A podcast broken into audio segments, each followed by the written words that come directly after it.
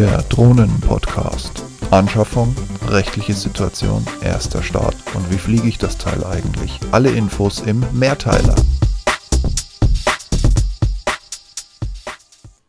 Hallo und willkommen zurück zum fünften Teil des Drohnen-Podcasts. Ja, jetzt wird es schon langsam wirklich ernst. Warum?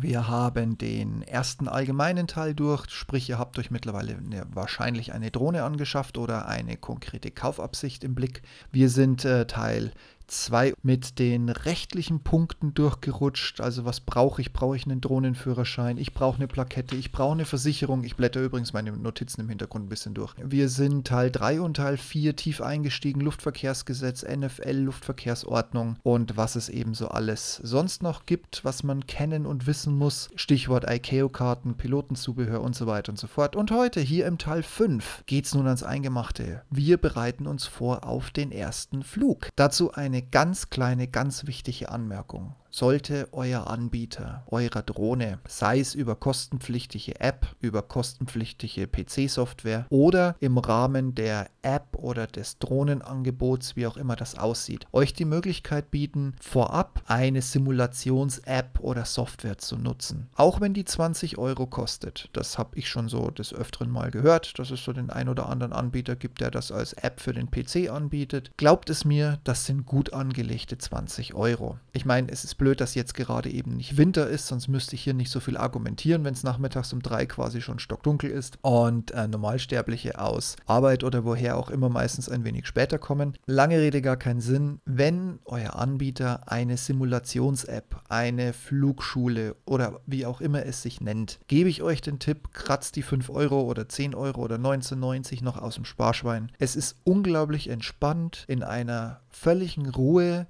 zu Hause am PC, zu Hause auf dem Sofa mit dem Handy, die Drohne schon mal in außergewöhnliche Flugsituationen zu bringen und zu wissen, egal was jetzt passiert, ich habe sie nicht geschrottet, ich werde sie nicht schrotten und es kann nichts schiefgehen. Damit könnt ihr euch wirklich richtig, richtig gut vorbereiten auf das, was danach kommt. Wenn ihr dann soweit seid und ihr geht hinaus ins Freie, ich empfehle euch, macht euch im Vorfeld eine kleine Checkliste. Dazu ist das Handbuch eine sehr gute erste Hilfe, weil das Handbuch beschreibt so nötige Schritte wie Gimbelschutz abnehmen oder zum Beispiel nochmal prüfen, dass der Akku richtig sitzt oder man muss irgendwas ausklappen, sei es die Propeller irgendwie in Position bringen, sei es, dass man den kompletten Propellerarm irgendwie ausklappen muss. Da gibt es hunderte von verschiedenen Möglichkeiten. Vielleicht müsst ihr auch noch ein Fahrgestell nach unten ausklappen, dass ihr irgendwie kurz nach dem Abheben testen müsst, dass es sich automatisch wieder einzieht. Das hängt jetzt auch ganz davon ab, was für einen Typ Drohne ihr habt. So eine Checkliste kann relativ schnell gehen, wenn ihr einen fixen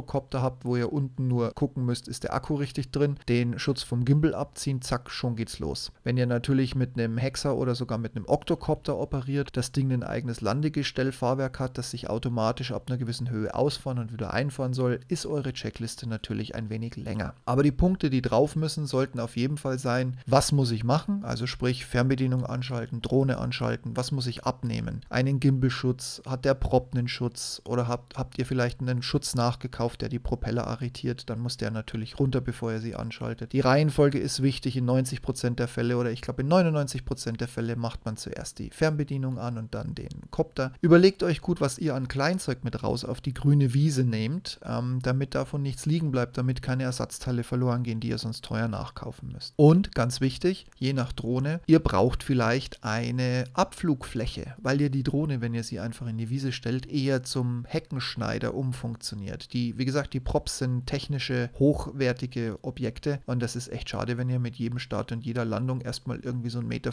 Gras abmäht. Bewährt, wenn ihr nichts anderes zur Hand habt, ganz böse gesprochen, macht es die Umverpackung von der Sendung, wo eure Drohne drin war, oder ihr schnappt euch sonst irgendwo eine Kartonage, die keiner mehr braucht. Ihr könnt natürlich auch beim Anbieter eures Online- oder Offline-Vertrauens nachgucken. Es gibt ich glaube, 60 verschiedene Lösungen aus Plastik, aus Karton, laminiert oder nicht laminiert, die man als Landefläche kaufen kann. Ganz wichtig auch, macht euch bitte mit eurer Fernbedienung vertraut. Das hört sich jetzt so banal an, weil man hat ja nur zwei Knüppels. Höchstwahrscheinlich habt ihr nur zwei Knüppels und wahrscheinlich noch etliche weitere Taster, die Kamera oder Landefahrwerk oder Beleuchtung oder wen auch immer steuern. Aber wichtig sind in erster Linie zwei Knüppel. Ein linker und ein rechter. Es gibt insgesamt weltweit drei verschiedene Typen, wie die Fernbedienung reagieren kann. Gängig, zumindest bei uns in der Region, ist immer der Typ 2. Linker Knüppel rauf, runter und Drehung der Drohne links rum, rechts rum, also Uhrzeiger gegen Uhrzeigersinn. Und der rechte Knüppel wiederum steuert vorwärts, rückwärts und links, rechts im Sinne von Fliegen nicht drehen.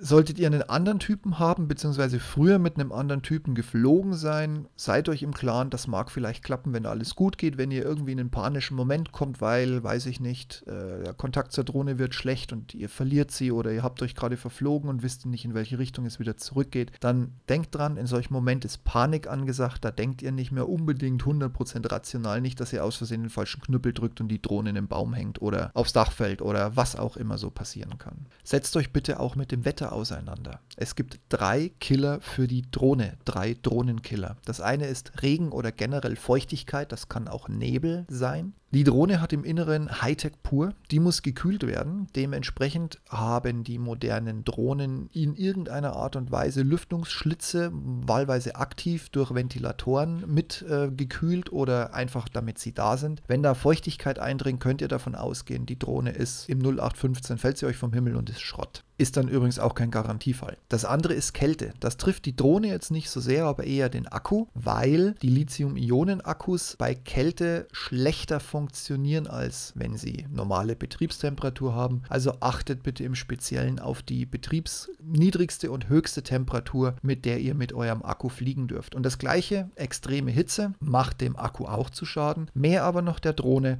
Also bitte auch hier ein Blick ins Handbuch, von wann bis wann ihr denn überhaupt fliegen dürft. Das waren die ersten drei. Das nächste ist Wind.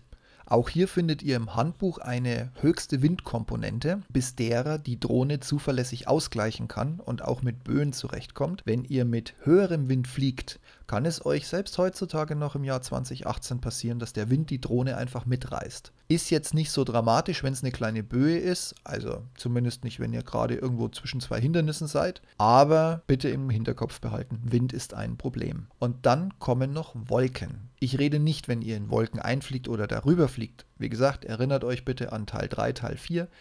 Dürft ihr gar nicht, weil dann könnt ihr die Drohne nicht mehr sehen. Ich rede von dem sogenannten KP-Index.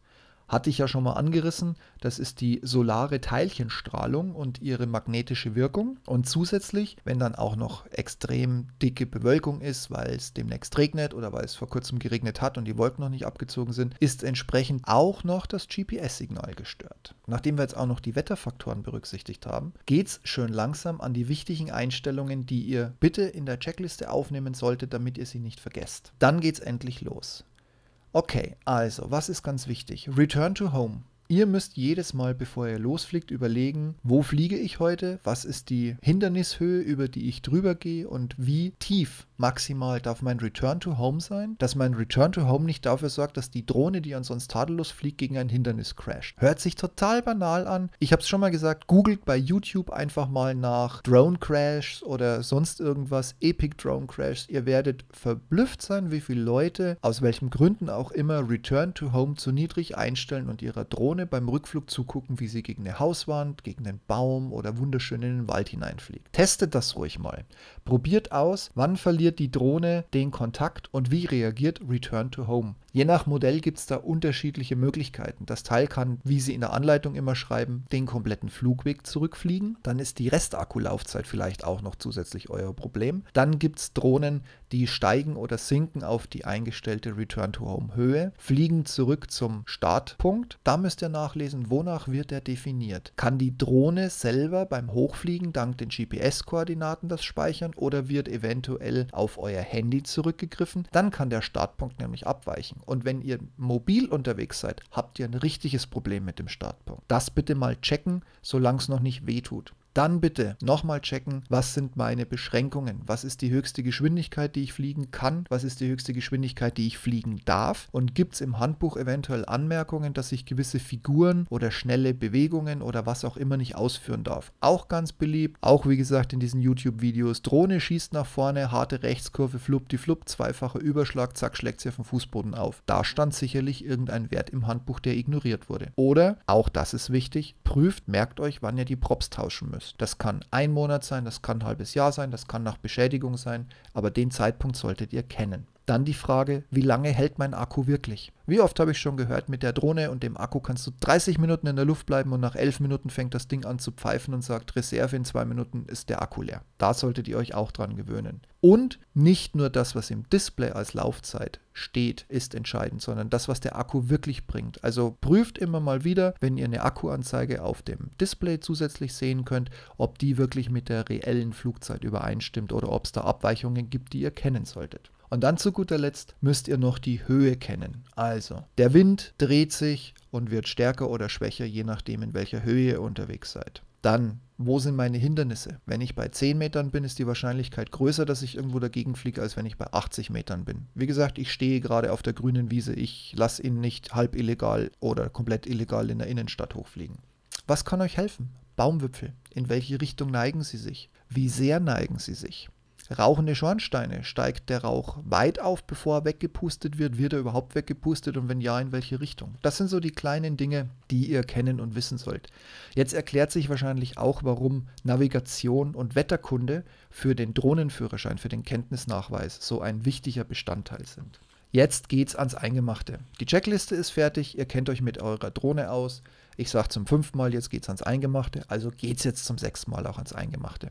Was passiert? Ich würde euch folgende Vorgehensweise empfehlen. Ihr habt nach Checkliste gecheckt, dass alles frei beweglich ist. Ihr habt nach Checkliste gecheckt, dass die Kamera geht und so weiter und so fort. Die Drohne ist mit der Fernbedienung verbunden, die ihr in der Hand habt. Da hängt ein Handy dran oder es hat ein eigenes Display, dass ihr das Handy gar nicht braucht. Jetzt geht's an das Starten. Wenn die Drohne einen Prozess, einen Automatismus oder sonst irgendwas hat für Starten, Prozesse müsst ihr kennen, Automatismus müsst ihr wissen, was macht er, wie breche ich ihn ab, wie lasse ich ihn ausführen und so weiter und so fort. Ich würde euch immer empfehlen, geht nach Handbuch vor. Jede Drohne kann man wild starten, dann habt ihr das komplett in der eigenen Hand, aber solange es einen Prozess gibt, allein für das Return to Home garantiere ich euch, ist es sinnvoll, diesen Prozess oder wie auch immer es der Hersteller nennt, laufen zu lassen. Also startet die Drohne quasi nach Handbuch und dann schickt ihr sie so in 2 Meter, maximal 2,50 Meter Höhe und dann hat sich ein kurzer Figurenflug eingebürgert, um einfach zu gucken, sind die Props in Ordnung, gibt es irgendwelche seltsamen Schwingungen, passt sonst irgendwas mit der Verbindung Fernbedienung Drohne nicht. Ich würde euch empfehlen, im Normalmodus, also Langsam-Modus oder wie auch immer er heißt, lasst die Drohne einfach mal 2 Meter nach vorne fliegen, dann lasst ihr sie auslaufen, dann lasst ihr sie 2 Meter nach rechts fliegen, lasst sie auslaufen, dann lasst ihr sie vier Meter nach links fliegen, lasst sie wieder auslaufen, dann schiebt ihr sie zwei Meter zurück nach rechts und dann fliegt ihr sie zurück zu euch. Wenn ihr in dieser Zeit feststellt, dass irgendwo ein Motor hakt, dass die Drohne stottert, dass ein Prop Probleme macht, dass das Ding vibriert, dass es, und zwar unabhängig von eventuellem Wind und Böen, auf einer Seite hängt oder so, würde ich euch empfehlen, zurück zum Startpunkt und holt die Drohne sofort wieder runter. Das kostet noch kein Geld und spart jede Menge Kosten, falls das Ding vom Himmel fällt. Wenn es euer erster Flug ist oder wenn es einer der ersten Flüge ist, würde ich euch empfehlen, macht Figurenflug. Und zwar fangt langsam an, nach vorne fliegen, nach rechts fliegen, rückwärts fliegen, links fliegen und wieder nach vorne fliegen. Und zwar steuert ihr die Drohne nur bei dem Typ 2 Fernbedienung mit dem rechten Knüppel. Der macht vorne, der macht rechts, der macht hinten, der macht links und der macht wieder vorne Flug. Wenn ihr das ein bisschen besser drauf habt, macht ihr das Ganze mit beiden Knüppeln, indem ihr auf eine Höhe geht und dann schiebst du den rechten Knüppel nach vorne und mit dem linken steuerst du die Nase. Also sprich, du fliegst nach vorne, wenn du nach rechts weg möchtest, musst du mit dem linken Knüppel im Uhrzeigersinn die Drohne drehen, dann fliegt sie nach rechts, wieder drehen, dann fliegt sie zurück, wieder drehen, dann fliegt sie nach links, wieder drehen und dann solltet ihr da sein, wo ihr angefangen habt mit dieser Übung. Was ihr auch können solltet, obwohl es die Drohnen mittlerweile vollautomatisch, wenn ihr einen Knopf drückt, macht aber trotzdem Sinn, es mal ausprobiert zu haben, lasst die Drohne händisch mal einen Kreis fliegen. Und wenn euch das nicht anspruchsvoll genug ist, lasst sie eine 8 fliegen. Und dann, und jetzt wird es wirklich prickeln, und damit steigt ihr quasi auf in die Kreisliga des Drohnenfliegens, macht das alles nochmal in unterschiedlichen Geschwindigkeiten, aber mit der gleichen Präzision wie am Anfang. Und dann wenn ihr das alles habt und euch sicher seid und die Drohne im Griff habt, ihr wisst, wie sie bei Wind reagiert, ihr wisst, wie sie reagiert, wenn ihr sie ein bisschen zu schnell abfangt, indem ihr nach rechts oder links wegdreht und, und, und, wünsche ich euch viel Spaß mit eurer neuen Drohne.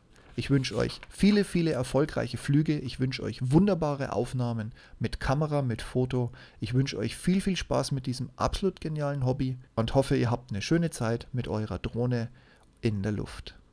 In diesem Sinne, Teil 5 ist hiermit fertig. Ich bin am Überlegen, ob ich euch noch einen sechsten und einen siebten Teil mache zum Thema Fotografie und Videodreh über Einstellungen und Faustregeln und allem drum und dran und was man so als Zubehör das wäre dann der aller, allerletzte Teil, was man so an Zubehör haben kann oder muss. Hat für mich momentan keine Priorität. Mir war wichtig, euch von dem, ich möchte gerne eine Drohne, zu, über das um Gottes Willen Recht hin zum, jetzt bringe ich sie das erste Mal in die Luft zu bringen. Das habe ich hiermit jetzt erledigt und ich bin ja auch mit meiner Zeit schon weit oben drüber. Abonniert einfach meinen Podcast, dann bekommt ihr es als erste mit, wenn es noch einen letzten oder einen vorletzten letzten Teil gibt äh, mit Video und äh, Foto und Zubehör. Wenn nicht, es hat mich gefreut, euch quasi ein wenig geholfen zu haben. Also ich hoffe, ich konnte euch ein wenig helfen. Ich freue mich weiterhin über sämtliche Kommentare und Blue Skies, Happy Landings und viel Spaß mit eurer Drohne. Macht's gut und vielleicht trifft man sich ja irgendwann mal und fliegt gemeinsam. In diesem Sinne, bis bald. Ciao, ciao.